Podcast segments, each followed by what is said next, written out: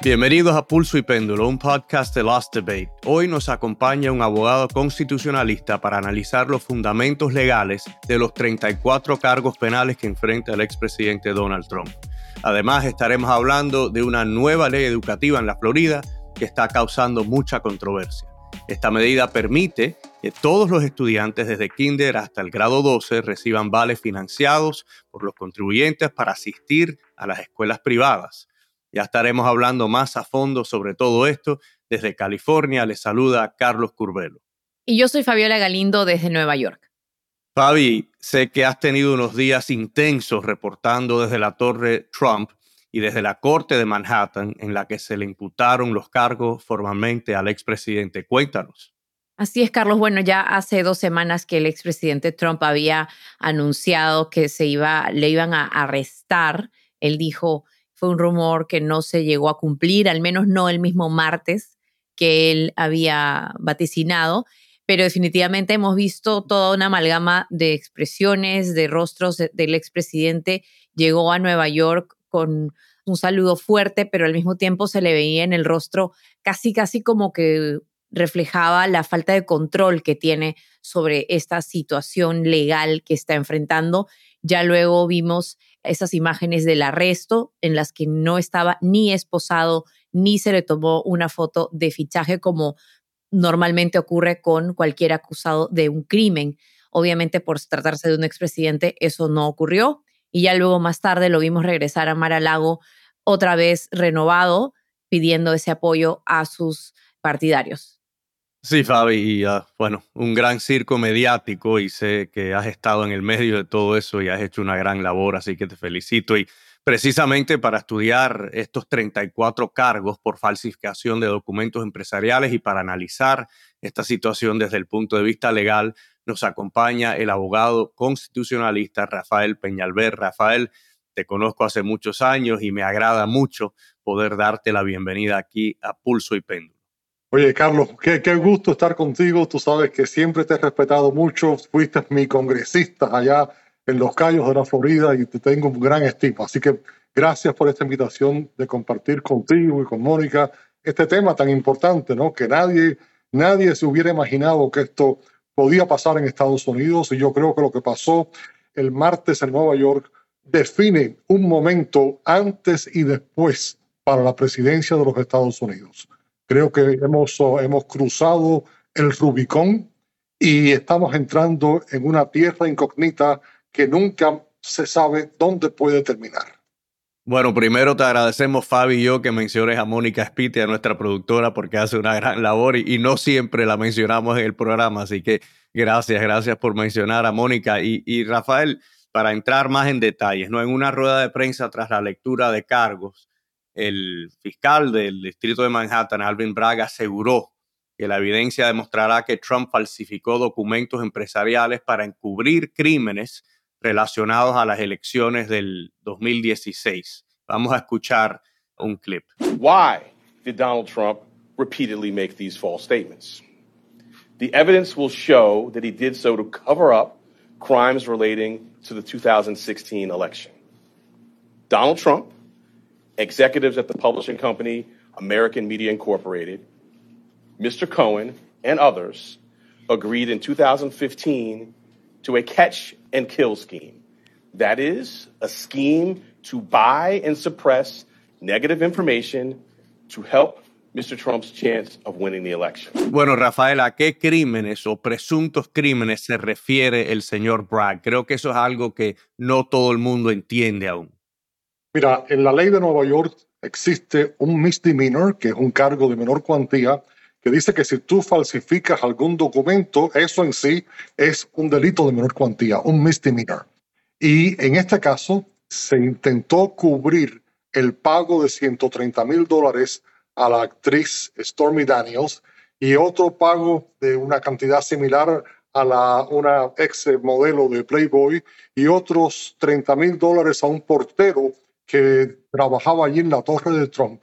Entonces, específicamente en el caso de Stormy Daniels, se puso en los libros de la compañía de Trump como si hubiera sido un pago de honorarios profesionales. Lo que hizo fue el abogado de Trump Michael Cohen adelantó los 130 mil dólares, se los dio a esta señora antes de las elecciones para callarla y después de las elecciones empezaron a mandar facturas como si hubiera sido pago de honorarios profesionales, se le pagó esa cantidad a Michael Cohen y eso es lo que el Estado de Nueva York dice, eso es una falsificación. Ahora, si fuera eso todo, terminaría como un misdemeanor, ahí quedaría todo. Pero la ley que se le está imputando es la violación de la ley de Nueva York que dice que si tú falsificas documentos, eso es un misdemeanor, pero que si lo haces con un propósito de encubrir otro delito, entonces ya se eleva a un delito de mayor cuantía. Y aquí lo que el fiscal de Nueva York, Alvin Bragg, ha dicho es que se falsificaron los récords con dos propósitos. Número uno, para evadir la ley federal de elecciones y número dos, para tratar de engañar al fisco de Nueva York. Y ese punto es muy importante, es un punto que se añadió a último minuto y eso le da quizás la base jurisdiccional a la Corte de Nueva York para tener este caso y poder actuar sobre este caso. Bueno, yo sé que para muchos esto es un circo mediático, sin embargo, es una cobertura importantísima, es una cobertura histórica de lo que realmente, como dice el abogado Peñalver, nunca hemos visto esto antes y realmente es algo que se tiene que tratar con guantes blancos, por así decirlo, ¿no? No, no se quiere arruinar esa institucionalidad de lo que representa la Casa Blanca, lo que representa la presidencia. Bueno, creo que también es importante hablar de quién es el juez Juan Merchan. ¿Por qué es que el expresidente Trump ha dicho que es un juez parcializado? Juan Marshall es un juez de alto prestigio en Nueva York, que es de origen colombiano, pero donde radica el posible conflicto es que él presidió el caso sobre la compañía de Donald Trump, el caso que acaba de terminar con eh, la compañía eh, habiendo sido encontrada culpable de fraude y su jefe, el señor Weinstein, que es una persona muy llegada a la familia Trump, está cumpliendo sentencia en una de las cárceles más difíciles, más duras allí en Nueva York.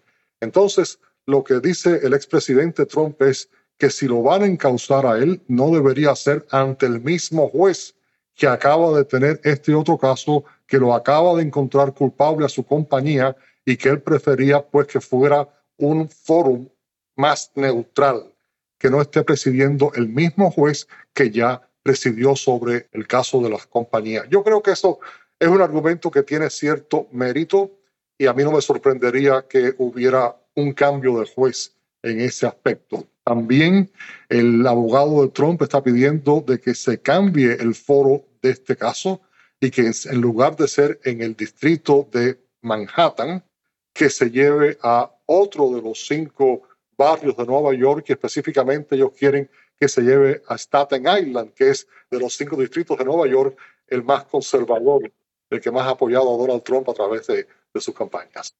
Pero eso no, no, parece como que un estándar doble, es decir, se quejan de que se está haciendo este court shopping, ¿no? Digamos, eligiendo una corte, un distrito, pero sin embargo, al pedir que se mueva a Staten Island, ¿no están haciendo lo mismo? Pedir que se mueva a un distrito más conservador que le favorezca al expresidente.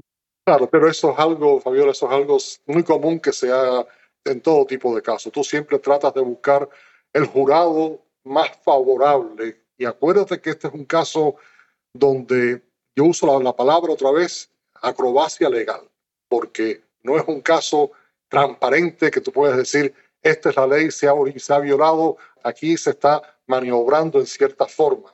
Y entonces, para buscar un pool, lo que se llama el pool de jurados, en todo distrito tú, los, votantes, eh, se selecciona el, un jurado de 12 personas y solamente haría falta uno de los 12 miembros del jurado que estimaran que no se presentó suficiente evidencia para condenar a Donald Trump y Donald Trump saldría inocente de este caso.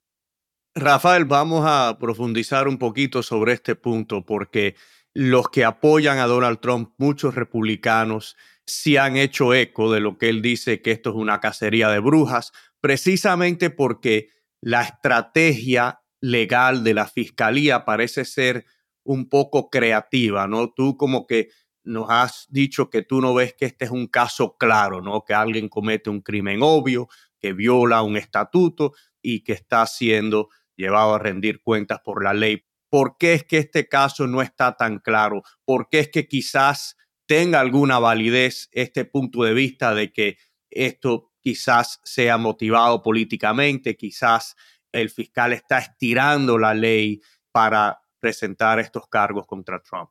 Yo no iría tan lejos como decir que esto es una cosa política, pero sí creo que si no fuera Donald Trump, no se hubiera estrellado esta investigación por tantos años.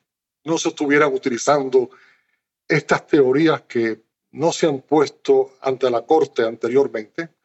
Y hay que tener mucho cuidado, Carlos, porque estamos jugando con lo más valioso que tiene el país. Y yo no soy eh, una persona que haya simpatizado en gran parte con Donald Trump, no soy de ningún partido, así que trato de ser lo más objetivo posible. Si no fuera Donald Trump, si hubiera llevado esto a este extremo, no estoy seguro. Y para el país, creo que hubiera sido mucho mejor haber esperado unas semanas que concluyan las investigaciones que están a punto de concluir en otros tres casos que son mucho más importantes de mucho más nivel histórico que si vas a romper esta tradición de no haber encausado a un expresidente, hazlo sobre un caso de verdadero impacto nacional, como sería el caso de la investigación que se está llevando a cabo sobre si Donald Trump participó en tratar de parar el traspaso pacífico del poder el día 6 de enero. Si Donald Trump obstruyó la justicia al llevarse los documentos de más alta clasificación nacional a Marolago y después negarse a entregarlos como se alega que lo hizo. Y por último, si Donald Trump trató de influir en una forma impropia sobre los oficiales del estado de Georgia, tratando de que nombraran a electores que lo favorecieran a él, que votaran por él el día 6 de enero en el Capitolio, cuando él sabía que había perdido el voto popular en Georgia. Cualquiera de esos tres casos, ante los ojos de la historia, yo creo que se va a comprender que esos eran casos sólidos y razones sólidas para romper esta tradición de estabilidad política norteamericana de no encausar a un expresidente. Encausarlo por una cuestión de haberle pagado 130 mil dólares a una actriz porno, etcétera. Yo no creo que eso llegue al nivel que debería llegar para romper esa tradición. Y Rafael, también debemos mencionar que el ex fiscal de Nueva York, el señor que presidió Alvin Bragg, rehusó perseguir este caso y también que las autoridades federales, tampoco los fiscales federales que tienen potestad, porque esta fue una elección federal, ¿no? En la cual supuestamente Trump utilizó fondos para beneficiar su campaña sin declararlo, tampoco los fiscales federales decidieron perseguir este caso. Es que, Carlos, el hecho de que tú vayas a hacer algo así de un nivel histórico, yo preferiría que en 50 años nuestros nietos, cuando lean sobre lo que pasó aquí, digan, se incausó a un expresidente por traición a la nación, por haber tratado de paralizar el proceso político de la democracia, pero no por haberle pagado 130 mil dólares a una actriz porno. Creo que nos baja a todos al hacer esto. Sé que al mismo tiempo no hay persona que deba estar por encima de la ley, pero creo que la forma en que se está llevando, que se ha llevado la investigación, quizás se está estrechando un poco la definición esa. Créeme que me dio pena por él y por el país. Yo creo que definitivamente es un momento muy doloroso para muchas personas y también hay quienes creen que este caso más bien habla sobre el carácter del expresidente. ¿Cuántas decenas de mujeres han salido a acusarlo de acoso sexual y esos casos nunca trascendieron a nada? Lamentablemente, también tenemos que ver quién es esta persona, no solamente en lo que intentó digamos, hacer de lo que se le acusa en Georgia de interferir en esas elecciones, sino también de tantos otros aspectos de quién es Donald Trump. O sea, no es que se le está juzgando por su carácter, pero definitivamente es algo que lamentablemente por el tema del tiempo, de cuántos años llevaba esta denuncia, también tenía que entrar en vigor, digamos, esa investigación, ¿no? Entonces, definitivamente Hay quienes piensan que el caso de Georgia quizás pudo haber sido más fuerte, pero también este era un caso que se estaba empujando, que no se estaba tratando. Cy Vance, el ex fiscal antes de Alvin Bragg, decidió no hacerlo. Pero lo que yo quisiera preguntarle es, ¿qué va a pasar ahora? ¿Va a haber un juicio? ¿Usted ve que estos cargos son suficientemente fuertes? Estamos viendo en la lectura oficial de cargos que se repiten los mismos una y otra vez. Entonces, ¿usted cree que esto es un caso fuerte ¿Cuál sería en todo caso la defensa del expresidente Donald Trump si esto va a juicio? Si esto va a juicio, ¿cuándo va a hacer eso? ¿Qué pasa ahora? No, yo creo que el caso es, fuerte. Yo creo que los elementos existen. La razón por qué hay tanta repetición es que cada vez que se hacía un cheque, si se habían pagado 230 mil dólares, por ejemplo, y se pagaron con 10 cheques al abogado Cohen, pues cada uno de esos cheques es una causa. Por eso es que suman 34 causas en total. Lo mismo con el pago al portero de allí, el pago a la otra señora. El próximo paso sería que los abogados empiecen a presentar lo que se llama mociones, que son peticiones a la Corte para que desestimen el caso, para que diga que este caso no tiene valor por la parte legal. Empezarán entonces a intercambiar evidencias. El Estado tiene hasta el mes de junio, tengo entendido, para presentarle la evidencia a Trump y Trump entonces tendrá hasta diciembre para tratar de contrarrestar. Habrá una vista a principios de diciembre y ahí entonces comenzará el proceso de escoger el jurado, pero esto yo creo que se va a demorar. Estoy seguro que Trump y su equipo van a presentar todo tipo de apelaciones y en el medio de todo esto está la campaña política y los otros tres casos que en mi opinión pueden terminar con otros cargos de mucho más alto nivel. Así que el país está eh, entrando en una etapa difícil. Trump como persona, él cree que esto le está ayudando. Yo discrepo de ese criterio. Yo creo que le está ayudando a corto plazo porque está cogiéndose todo el oxígeno. Aquí tú pones la televisión y no se habla, ni siquiera se mencionan los otros candidatos republicanos, ni siquiera se menciona al presidente Biden el oxígeno completo se lo está llevando Trump. A corto plazo eso le beneficia, pero a largo plazo, lo que tú bien decías, Fabiola, el carácter de la persona. Yo creo que aún los que más lo apoyan se tendrán que dar cuenta de que esta es una persona que ha llevado al país por una crisis tras crisis tras crisis y yo creo que el país al final va a buscar la normalidad. Bueno, Rafael, te agradecemos mucho estas perspectivas, te agradecemos el análisis legal, que es lo más importante porque el caso es muy técnico. Yo creo que muchas personas no entienden exactamente de qué se le está acusando al expresidente y nos has ayudado ¿no? a entender eso. Así que te agradecemos mucho tu tiempo y esperamos que no sea la última vez que nos acompañes aquí en Pulso y Péndulo. Muchas gracias, Carlos, y gracias, Fabi y a, y a Mónica. Bueno, Fabi, interesantísima la conversación con Rafael. Yo creo que ese último punto que él resaltó, hablando de cómo esto había fortalecido a Trump a corto plazo, es importante enfocarnos en eso porque vemos que Trump dice que ha recaudado millones de dólares desde que se anunció el encauzamiento. Y también sabemos, y tú lo sabes, ¿no? Especialmente que estás cubriendo el día a día de todo esto, que es una figura que se beneficia, sabe aprovechar cuando los medios están enfocados en él, cuando él está haciendo titulares. Él sabe aprovechar esos momentos y vemos que está utilizando toda esta situación para motivar a su base y para forzar a la gran mayoría de republicanos a que lo apoyen. Así es, Carlos. O sea, las encuestas también están demostrando que al menos el 60% de los estadounidenses están a favor de esta acusación, a pesar de que tres cuartos de estadounidenses también piensan que este contexto político influyó en esta decisión del jurado. Pero a mí lo que me, me parece muy cómico, tragicómico, si podemos decir, es que horas antes de que el expresidente sea arrestado, su propia campaña lanzó una camiseta que se está vendiendo en su página web con este mugshot, esta fotografía de récord criminal que todo el mundo esperaba o creían que iban a ver, porque es como ocurre cuando se arresta a alguien acusado de un crimen. Esa fotografía nunca ocurrió, nunca se tomó, pero la campaña de Trump ha generado una imagen falsa en la que Trump está arrestado con esta fecha del arresto. Atrás se ve de cuánto supuestamente mide. Hay quienes dicen que no mide 6 pies 5 pulgadas, sino que mide 6 pies 3 pulgadas y se ha aumentado la estatura.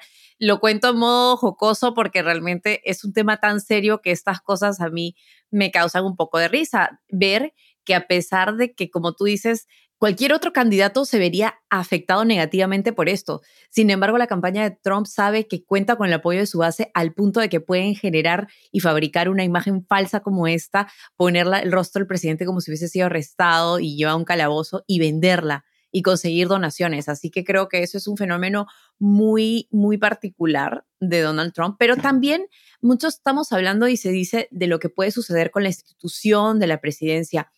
Quiero recordar que hay otros países, como Francia, por ejemplo, que también imputaron cargos contra el ex presidente Nicolás Sarkozy. Francia es una democracia súper importante y eso ocurrió y el país no se ha desmoronado, la presidencia no se ha visto, digamos, afectada de, de, tal modo. Entonces yo creo que todavía estamos por ver, estamos en un terreno desconocido definitivamente, pero es algo que ha ocurrido en otros lugares en algunos lugares con resultados menos favorables, en otros no tanto.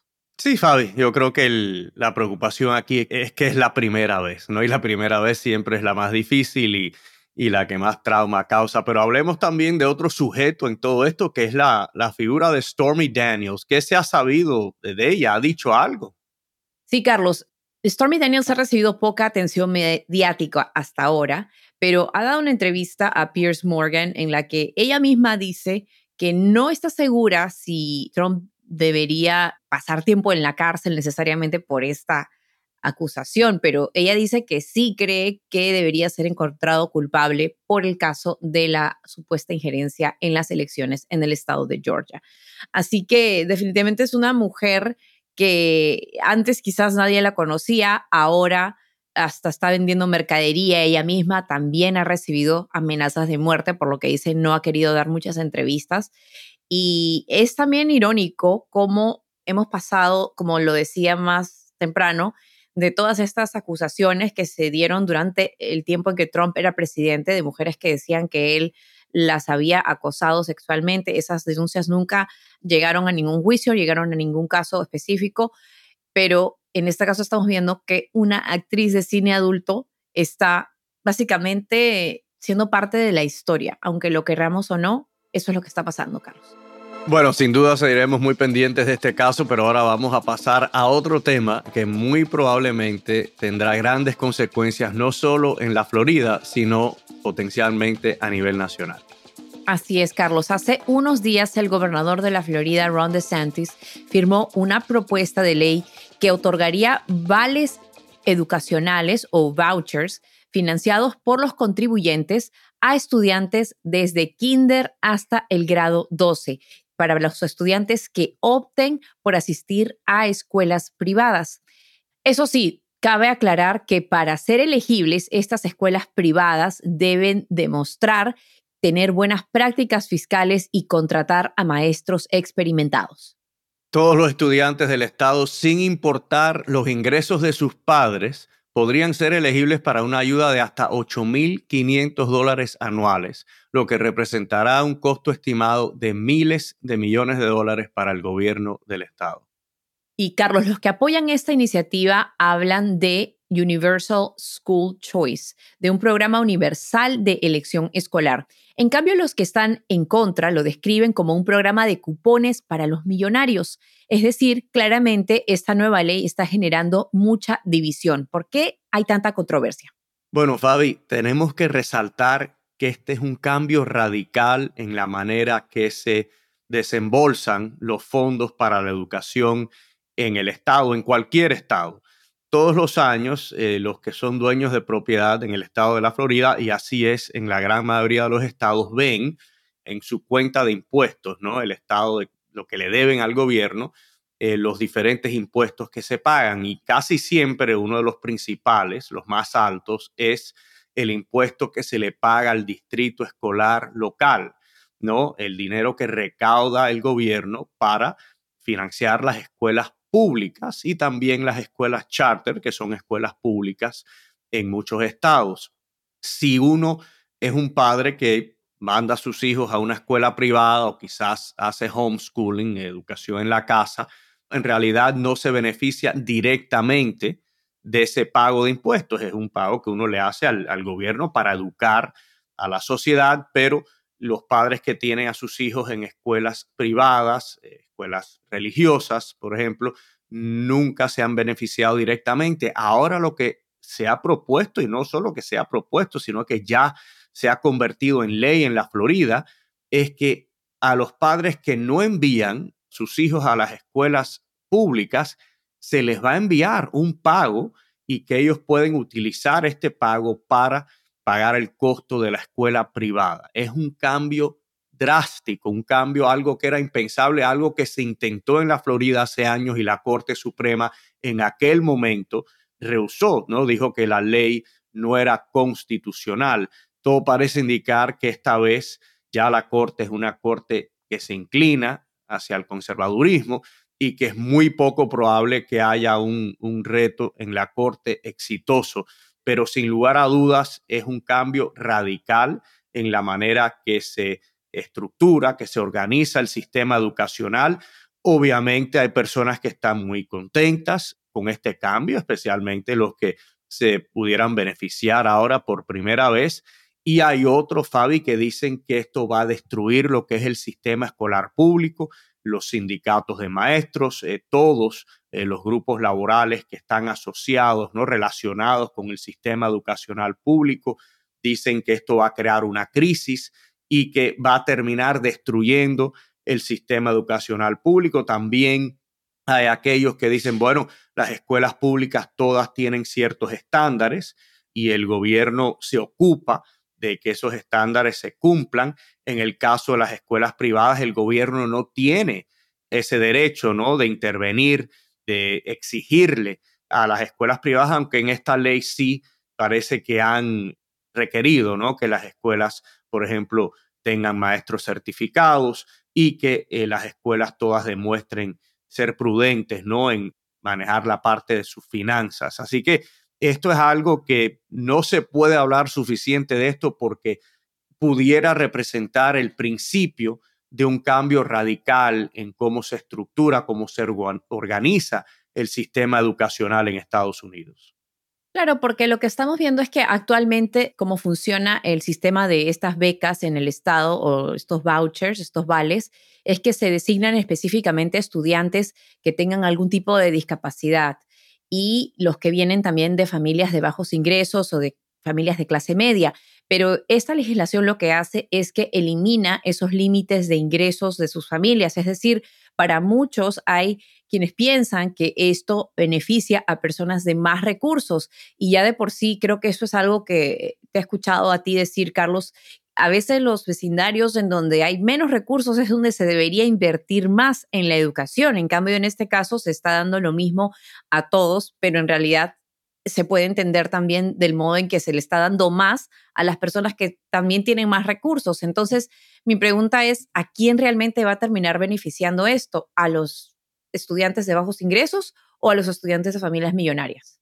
Bueno, indiscutiblemente que hay muchas personas que tienen eh, grandes recursos que se van a beneficiar y que antes no recibían ningún tipo de apoyo, repito, directo por parte del gobierno, porque yo creo que hay que tomar en cuenta de que a todos nos conviene invertir en la educación, inclusive a las personas que no, no tienen hijos. No es importante para la sociedad que la población esté educada, que los jóvenes tengan futuro. Así que estamos hablando de beneficios directos versus beneficios indirectos, pero ahora por primera vez en muchas familias que todos los años han pagado sus impuestos, miles de dólares en, muchos casos, ahora van a, a recibir un apoyo para enviar a sus hijos a ese colegio católico, quizás a un colegio laico, ¿no? Pero que sea privado y ahora van a recibir ese apoyo. Ahora, si esto termina restándole recursos a esas áreas donde es más importante invertir más, dada la necesidad, entonces sí, yo creo que esto pudiera hacer algún tipo de daño. Indiscutiblemente, Fabi, esto es un experimento. Yo creo que nadie sabe cómo va a terminar. También es cierto lo que tú dices, ya en la Florida existía el concepto de los vales, pero era para las familias de muy bajos recursos o para los, ah, los niños que tienen problemas en el aprendizaje, que tienen discapacidades educacionales. Ya existía el programa para esas familias, pero no para el resto de la población. Ahora eso cambia y también yo creo que hay que respetar, ¿no? O reconocer la validez de algunos de estos argumentos de que, bueno, el sistema educacional debe servir para educar a los niños en la mejor manera posible, no necesariamente para apoyar un sistema escolar público que en algunos distritos las escuelas públicas son muy buenas y de alta calidad, en otros distritos no. Así que hay argumentos muy poderosos de ambos lados, pero yo sí me atrae la idea de que no sea solo las personas acaudaladas que puedan elegir el mejor colegio para su hijo o para su hija. Esto le va a dar un poder de decidir a muchas familias que en el pasado solo tenían la opción de mandar a sus hijos a una escuela pública porque no tienen los recursos para pagar escuelas privadas. Y en este caso, por ejemplo, en Miami, muchas escuelas católicas cobran aproximadamente 8, 9, 10 mil dólares al año por estudiante y ahora las familias de bajos recursos van a tener esa opción y quizás no la escojan, quizás dejen a sus hijos en los colegios públicos que hay muchos, la gran mayoría son muy buenos, en Miami por lo menos, puedo decir, pero en otras ciudades, en otros uh, distritos donde quizás las escuelas públicas no estén dando la talla, ahora estas familias van a tener la opción de mandar a sus hijos a otros colegios y eso también es un argumento a favor de las personas que son de, menores recursos, ¿no? Eso es lo que a mí me interesa saber, porque, por ejemplo, algo, mm, no necesariamente es un programa similar, pero aquí en Nueva York ocurre, hay un fenómeno en el que, por ejemplo, hay escuelas que reciben fondos públicos, pero que no enseñan ciertas materias como ciencia, como algunos aspectos de la historia. Entonces, hay mucha controversia alrededor de eso porque hay escuelas básicamente que están formando estudiantes que no van a estar preparados para un futuro o para un trabajo cuando se gradúen, porque están yendo a estas escuelas de alguna religión que no enseña todo lo que se debería enseñar en una escuela pública, ¿no? Entonces me pregunto qué es lo que va a pasar en la Florida, si es que estos vouchers están beneficiando también a escuelas que siguen cualquier tipo de religión y que también tienen limitaciones respecto a lo que van a enseñarle a sus estudiantes. ¿Es esto un buen uso de los fondos públicos? ¿No se supone que la religión y el Estado están separados? Bueno, ese punto es muy importante, ¿no? El tema de los estándares, porque sí, en la Florida para este programa se le va a hacer unas exigencias muy básicas a las escuelas privadas, pero Fabi, las escuelas privadas, eh, a diferencia de las públicas, no van a ser forzadas a que, por ejemplo, sus estudiantes tengan que tomar pruebas estandarizadas para comprobar que están aprendiendo, ¿no? Toda esa información básica, como tú bien dices, de matemática, ciencia, lectura, que esperamos, ¿no? Que las escuelas eduquen a los niños, por lo menos en, lo más básico. Las escuelas privadas no van a ser sujetas a ese tipo de pruebas, así que no va a ser posible comprobar de que estos fondos públicos se están empleando de una manera donde cada estudiante llegue a ese estándar mínimo de aprendizaje.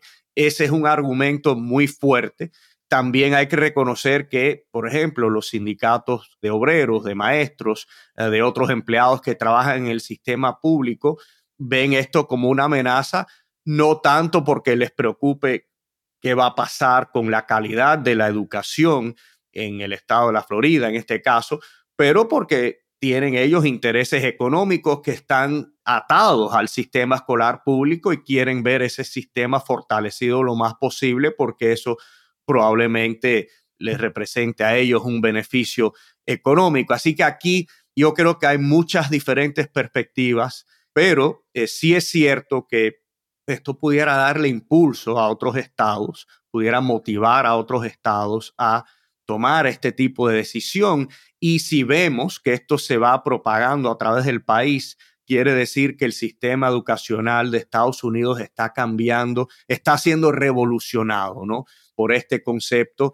Y yo creo que tomará años, ¿no? De, resultados, ¿no? de análisis para saber si esto es una decisión correcta o no, pero indiscutiblemente que para muchas familias esto va a representar una nueva opción, una nueva oportunidad que antes no existía y ya yo creo que eso es algo que hay que celebrar. Ahora, ¿cuál será el costo? ¿Cuáles serán los costos? ¿Va a verse reducida la calidad de la educación? Si es así, entonces quizás no valga la pena.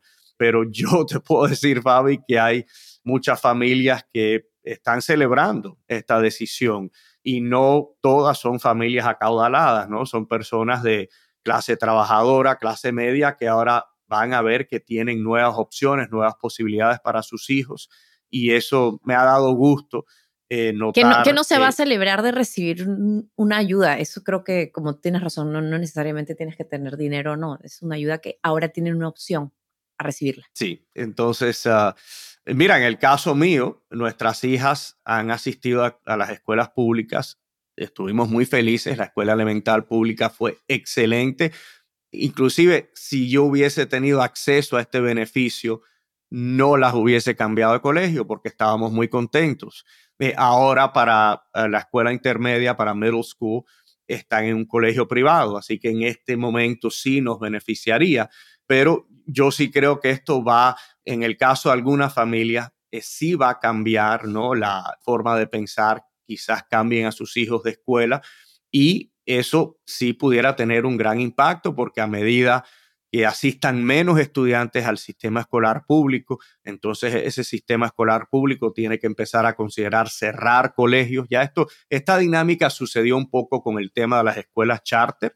Es diferente porque las escuelas charter son colegios públicos, así que eh, lo que se hizo fue eh, añadir ¿no? a más colegios públicos al sistema y eso creó una competencia que dejó algunas escuelas públicas tradicionales vacías, pero ahora yo creo que eso sí lo vamos a ver a mayor medida y eso va a ponerle presión al sistema escolar público. El sistema escolar público va a encontrarse en una situación donde va a tener que adaptarse ¿no? A esta nueva realidad Así que nada, yo creo que es un tema que por años estaremos hablando eh, sobre él. Yo creo que en algún momento sería bueno quizás entrevistar a una familia, ¿no? A personas que eh, ahora con esta nueva alternativa, con esta nueva opción, ver cómo están reaccionando, ver cuál es la decisión que están tomando. Y si ustedes que nos están viendo son algunas de esas familias, nos pueden dejar un mensaje, nos pueden decir qué piensan y a ver si podemos contactarnos con ustedes y, quién sabe, como dice Carlos, entrevistarlos sobre cuál es su experiencia en este nuevo sistema o esta nueva norma en el sistema educativo en la Florida. Así que, bueno, con esto vamos a cerrar este segmento, pero hablando de temas de educación, ¿viste esta noticia, Carlos, sobre las estudiantes de secundaria que lograron resolver un problema matemático que hasta entonces se creía imposible? Una noticia realmente extraordinaria. Esta hazaña ocurrió recientemente en una conferencia de matemáticas a la que asistieron académicos de todo el país. Eh, las dos menores, que son estudiantes de una secundaria de New Orleans, lograron probar el famoso teorema de Pitágoras a través del uso de la trigonometría, algo que hasta entonces era considerado imposible. Las brillantes estudiantes son Calcia Johnson y Nekia Jackson. Y Fabi, te digo, para mí esto me conmueve porque tengo dos hijas que son bastante buenas en matemáticas y eso es gracias a su mamá, que su título universitario es en matemáticas, algo que para mí hubiese sido, no sé, una pesadilla, una tortura. Eh, mi esposa Cecilia le encanta la matemática, que es algo que se asume, que es algo que le, le interesa más a los hombres, pero ella es una gran matemática y nuestras hijas parece que han heredado algo de eso, así que no sé, quizás algún día logren una hazaña de, esta índole. todos tenemos un matemático en nuestra vida. Mi hermana mayor, Karina, también es una, eh, su major fue matemáticas, así que yo sin ella no creo que hubiese pasado muchos cursos en la universidad. Y creo que también lo importante de este ejercicio matemático que han hecho, o lo impresionante de este ejercicio que han hecho al usar la trigonometría, Johnson y Jackson lograron demostrar el teorema sin ni siquiera tener que usarlo. Así que es algo que inspira, ¿no? Como tú dices, porque se asume que los hombres son los que están más interesados en los números, pero en realidad ver a dos chicas hacerlo y de hacerlo también y crear, eh, digamos, resolver un problema que hasta ahora se pensaba que no se podía, inspira bastante, ¿no?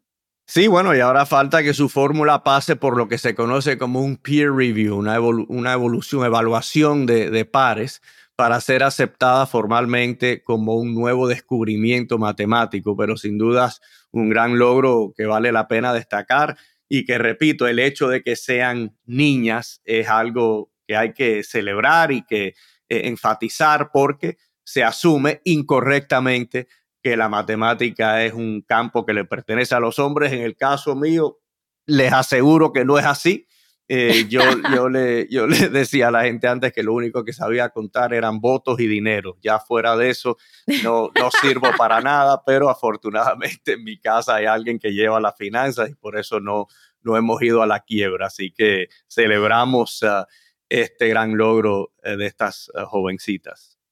Totalmente, totalmente una celebración para ellas. Así que así concluimos este episodio de Pulso y Péndulo. Gracias por apoyar este proyecto que hacemos con tanto empeño y con mucha convicción.